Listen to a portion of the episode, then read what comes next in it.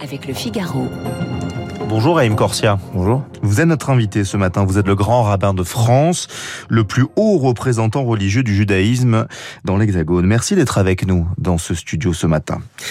Il y a quelques jours, le président Emmanuel Macron a commémoré le 80e anniversaire de la rafle du Veldiv. Plus de 13 000 juifs, dont plus de 4 000 enfants, avaient été euh, arrêtés puis déportés en juillet 1942. Quel est votre sentiment, huit décennies euh, plus tard, Raïm Corsia? C'est toujours un, un événement incompréhensible au sens que il est tellement éloigné des idéaux de la France, et je ne parle pas que des idéaux de la République, mais des Mm. idéaux qui sont euh, la permanence de la France, qu'on ne comprend pas comment on a pu le produire. D'où l'importance du discours de Jacques Chirac, En 1995 qui en 1995, la première fois, avait dit ce jour-là, la France commettait l'irréparable. L'État français, La France. la France. Reprenons le discours de Jacques Chirac, Ouais. c'est la France. Pardon, si j'insiste, c'est que Ouais, c'est ouais, c'est très important. précis. Je suis toujours ulcéré, en tout cas j'ai un sursaut Oui. chaque fois que l'un ou l'autre, ou que ce soit, parle de l'État, de la France, de la République, du gouvernement, vous voyez, il y a beaucoup de mots. En Ouais. disant l'État français. L'État français, c'est Pétain à Vichy.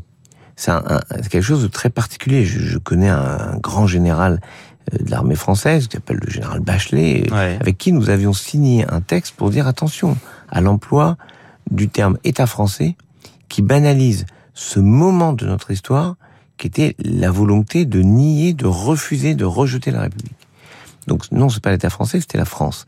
Pourquoi le discours de Chirac était important, historique? Et c'est en cela que la démarche du président Macron et de la première ministre, d'ailleurs le matin au Veldiv, le président était à Pithiviers, et la première ministre au Veldiv.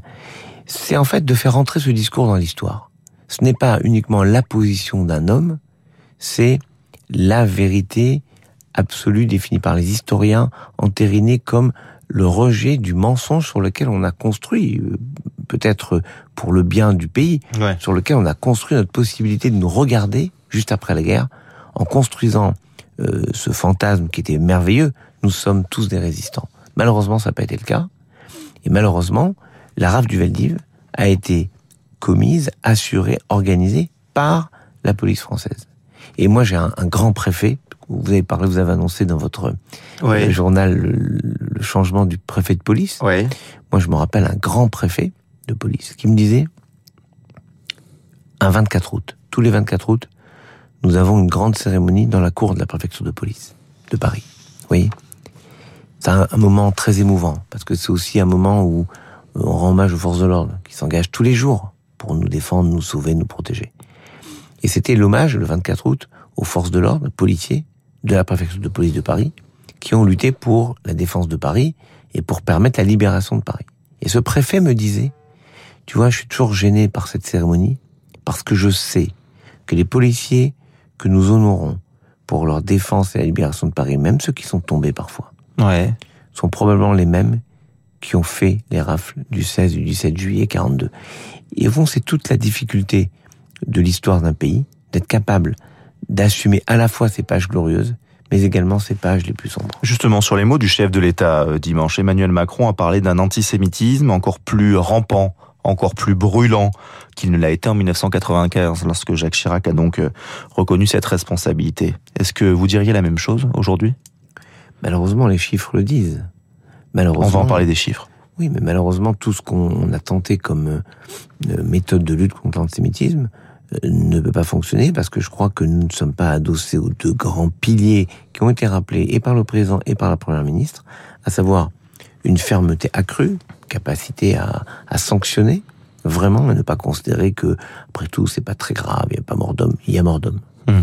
Au bout, il y a mort d'homme. Il y a eu mort Et je vais d'homme. pas vous énoncer la longue litanie terrifiante des noms de ces victimes de l'antisémitisme euh, terrible et qui frappe partout. Et puis, l'éducation. Et J'ai rencontré récemment euh, Pape Diaye, le ministre de l'Éducation nationale. C'est sur lui que repose euh, une grande partie de la, la construction d'une pensée commune qui exclut le racisme et l'antisémitisme. Aujourd'hui, on ne fait pas jeunes. assez à l'école, ce que vous dites? Écoutez, quand la première ministre dans son discours dit pas une classe ne devra euh, ne pas enseigner la Shoah, pas une école où on ne pourra pas enseigner cela, ça prouve que c'est le cas aujourd'hui. Ouais. Si elle le dit, c'est qu'aujourd'hui il y a des difficultés pour enseigner tel ou tel moment de notre histoire. C'est inadmissible. Donc on doit reprendre la main sur la capacité à enseigner, on doit aider les enseignants à faire des choses qui vont intéresser les jeunes et qui vont les concerner. Moi je le vois avec les, jeunes que j'accompagne dans des voyages à Auschwitz, mais le, travail qui est fait est extraordinaire. Une élue de Bayonne m'a dans une classe de Bayonne, il y avait un petit qui avait eu des, des déclarations euh, terriblement et violemment antisémites. Ouais. Plutôt que de fracasser le petit, moi j'ai suggéré quelque chose, je prenne la classe avec moi. Et j'ai emmené avec moi la classe avec cet élu de Bayonne. La classe est venue tout entière dans ce voyage à Auschwitz.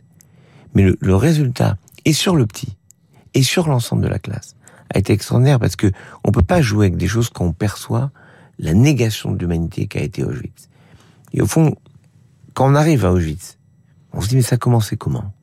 Ben, Ça commence par euh, cracher au visage d'un juif, euh, nier le fait que Ouais. nous soyons enfermés. En fait, et voilà pourquoi moi j'ai insisté pour euh, que dans toutes les synagogues de France samedi dernier, on Ouais. relise la lettre de monseigneur Saliège. Oui, Monseigneur donc Saliège. l'évêque de Toulouse, c'est ça, en août 42, il avait écrit un, un message euh, qui réveilla clairement les consciences chrétiennes, selon vous, c'est ce que vous avez dit. Oui. Pourquoi vous avez euh, voulu... euh, c'est la première fois, hein, je crois, qu'un texte de, de cet ordre-là est lu dans des synagogues. Oui.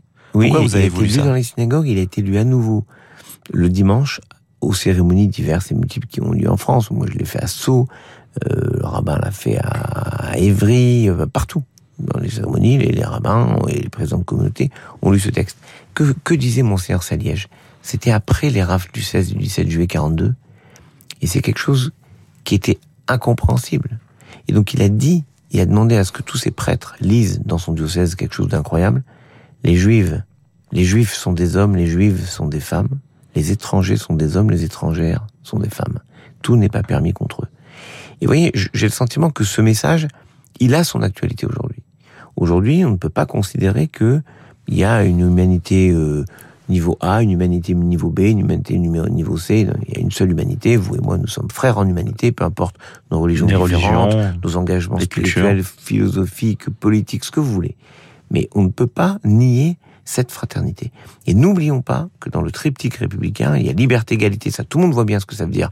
Je vais être libre, je vais être euh, au moins égal, enfin un peu plus égal que les autres.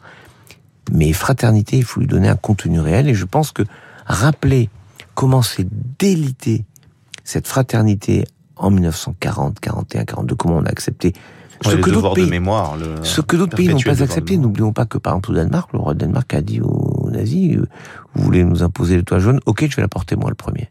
Et donc ils ont dit c'est bon, pas la peine. Ce qu'il n'y a pas eu comme mouvement en France. En France, on, on voit que grâce à cet appel de Monseigneur Saliège, mais aussi Monseigneur Théas à Montauban, Mhm. Monseigneur Gerlier à Lyon, le pasteur euh, Bognert, qui a lancé l'appel, qui a emmené au travail le pasteur Trocmé sur le Chambon-sur-Lignon, qui ont sauvé des milliers de, personnes et d'enfants. Tout cela a sauvé trois quarts de la communauté juive de France. Trois quarts. Pourquoi? Par la solidarité humaine retrouvée. Et moi, je, je crois que ce sont ces hommes et ces femmes qui ont tendu la main à des pourchassés, mais qui étaient leurs frères en humanité, qui ont sauvé l'âme de la France. Vous parliez des chiffres euh, tout à l'heure, euh, Raïm Corsia, des, des actes antisémites. 589 ont été recensés en 2021, une augmentation de près de 75% par rapport à l'année précédente. Selon les chiffres du ministère de l'Intérieur, 73% des actes racistes en France portent atteinte aux personnes euh, qui sont euh, de confession euh, juive. Euh, donc lutter contre ce mal profond, si je comprends bien, ça passe par l'éducation? C'est finalement de la bêtise, de, de- manque de connaissances? Non, c'est la haine du quotidien qui fait que vous cherchez toujours soit un Et elle vient d'où cette haine alors pour le coup? Elle vient de plusieurs origines. Il y a, il y a un antisémitisme qui vient des tréfonds d'une extrême droite qui considère que euh, les juifs égale la République égale Dreyfus. Donc euh, voilà, euh, le combat continue pour nier euh, la République. Donc on, on le fait d'une façon ou d'une autre, consciemment ou inconsciemment. Et puis il y a un, un antisémitisme véhiculé par euh, des chaînes satellitaires qui renvoient une image de certains pays. Mais c'est en train de changer parce Ouais. euh, il y a un mouvement quand même de, de réel politique qui ne construit plus euh, l'échec des uns des autres sur la responsabilité projetée sur les juifs. C'est pas euh, tant et tant de pays au cours de l'histoire dans les 70 dernières années ont considéré que leurs échecs c'était plus simple de l'attribuer aux juifs. Et au bout d'un moment, ça ça marche pas. On ne peut pas construire un futur si on, on- on produit de la haine. Et je, je crois que ce mécanisme-là, il faut le décrypter, le faire comprendre aux jeunes et le faire comprendre que le seul moyen de construire une société apaisée, je ne veux pas paraître angélique, je ne vais pas vous dire c'est l'amour, mais c'est la fraternité. Nous sommes ensemble sur le même bateau qui s'appelle la République Ouais. et on doit le construire ensemble. Quiconque produit du rejet de quelqu'un dans la société brise quelque chose de profond dans la société dans laquelle nous sommes. Il y a un peu plus d'un an, vous étiez réélu pour un second mandat de grand rabbin de France. Vous êtes élu pour sept ans.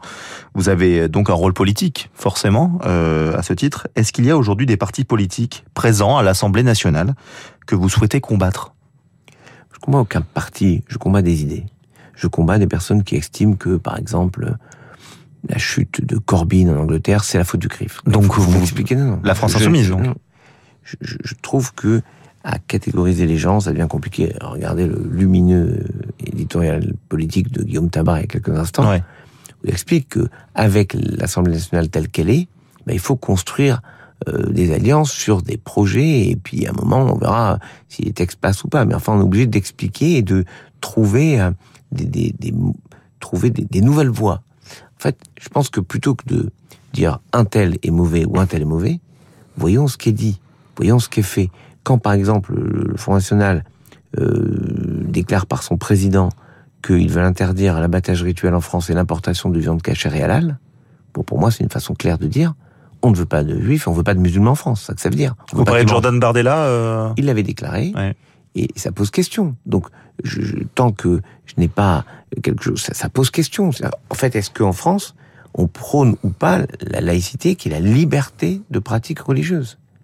Liberté de conscience, liberté de culte, non, Oui, pardon. c'est différent Ben oui. Liberté de conscience, c'est vous croyez ce que vous voulez, mais vous n'allez pas embêter tout le monde avec vos rituels. Liberté de pratique religieuse, c'est que j'ai le droit de consommer euh, de la nourriture, en particulier de la viande, cachère, parce que par-delà ce droit constitutionnel qui est celui du principe de laïcité, nous avons toujours, mais j'insiste, toujours fait en sorte de tenir compte de la souffrance animale. Et l'abattage rituel juif et musulman est celui qui fait en sorte de tenir le plus compte, puisque si l'animal a le moindre risque de souffrir, l'animal n'est pas consommable. Donc, ce sont des préoccupations que nous partageons avec l'ensemble de la société. Mais simplement de stigmatiser les uns les autres. La souffrance animale, c'est donc l'abattage rituel. Pardon, mais on s'occupe des porcs. 21 millions de porcs sont abattus chaque année en France. Pardon, aucun pour les juifs, aucun Ouais. pour les musulmans. Personne s'en occupe. Pourquoi? Parce qu'en réalité, c'est pas la souffrance animale qui intéresse certains partis, c'est clairement viser des populations, en l'occurrence musulmanes, et le judaïsme est un dégât collatéral de vous, ça. vous avez cité euh, Jérémy Corbyn, l'ancien leader travailliste, donc qui est accusé euh, d'avoir eu des propos antisémites. Hein, c'est bien ça. a eu clairement des propos Bah, qui a antisémites. eu euh, des propos antisémites euh, et donc qui a eu euh, ce lien avec certaines euh, responsables politiques françaises venues des rangs euh, insoumis. Comment vous avez euh, réagi lorsque Mathilde Panot, la chef du groupe insoumis à l'Assemblée, a écrit euh, ce tweet? Il y a 80 ans, les collaborationnistes du régime de Vichy ont organisé la rafle du Veldiv. Alors, pas Ne pas oublier ces crimes aujourd'hui plus que jamais avec un président de la République qui rend honneur à Pétain et 89 députés RN. Je renvoie, pardon. Pour que les auditeurs comprennent bien euh, ce tweet. Oui, parce qu'on aurait pu éviter de le redire, parce que Mais c'est pour que les auditeurs le, Je comprends, le comprennent. Mais pardon, je reviens à nouveau au lumineux commentaire politique de Guillaume Tabar, qui disait, euh, il parlait des outrances d'LFI, euh, de rap- euh, l'amendement posé euh, pour euh, renommer la prime Macron et l'appeler prime enfumage. Vous voyez, c'est ce genre de déclaration qui n'amène rien, qui euh, disent des mensonges, qui finalement relativisent tout. Et je crois que dans les rangs même de LFI, en tout cas des, De la NUP en tout cas. de la NUP, vous avez raison, pardon, de la NUP, dans les rangs même de la NUP, d'aucuns se sont élevés contre ce rapprochement scandaleux entre le président de la République et euh, Pétain. Et je crois qu'à Le fait que le mot juif ne soit pas prononcé Non, mais- dans ce, c'est, non mais c'est, important. C'est euh, chacun l'écrit comme il veut, je, je regarde pas les tweets de- des uns des autres, je dis simplement comparer Pétain et le président de la République, c'est une insulte à la République aujourd'hui, et c'est une insulte aux victimes, à l'histoire, et je crois qu'on peut pas tout mettre sur le même plan. C'est peut-être ce qui a fait euh, crier et hurler à certains CRS-SS. Non, les CRS ne sont pas des SS. Non, le président Macron n'est pas un Pétain. le mot de la fin, Raïm Corsia. La communauté juive française est la plus importante d'Europe. Quel message vous voulez faire passer euh, à la France euh, justement? Bien celui qu'on a essayé de porter avec le président du consistoire, Maître Elie Korchia, le 10 euh, juillet dernier à Troyes, dans l'Aube, nous avons célébré le Yom Rashi, la journée de Rashi, pour dire simplement, c'est vrai qu'on parle, vous m'interrogez sur les chiffres d'antisémitisme qui montent sur l'histoire euh, terrible du Veldiv, mais le judaïsme a aussi apporté Rashi, cet immense commentateur de la Bible du Talmud, des penseurs, des philosophes, des chercheurs, des musiciens, des artistes, des peintres. Et c'est ce génie du judaïsme conjugué au génie de la France qui rend notre société si merveilleuse parce qu'elle se nourrit de l'apport de chacun et de chacune. Et moi, ce que je veux dire, c'est que nous continuerons à créer, à construire, à bâtir cette société parce que c'est notre société et que la société, la France, a besoin de chacun et de chacune. Merci beaucoup, Raïm Corsia, d'avoir été notre invité ce matin sur Radio Classique. Vous êtes le grand rabbin euh, de France. Il est 8h31. Dans un instant, l'essentiel de l'actualité de Charles Bonner et la revue de presse de Marc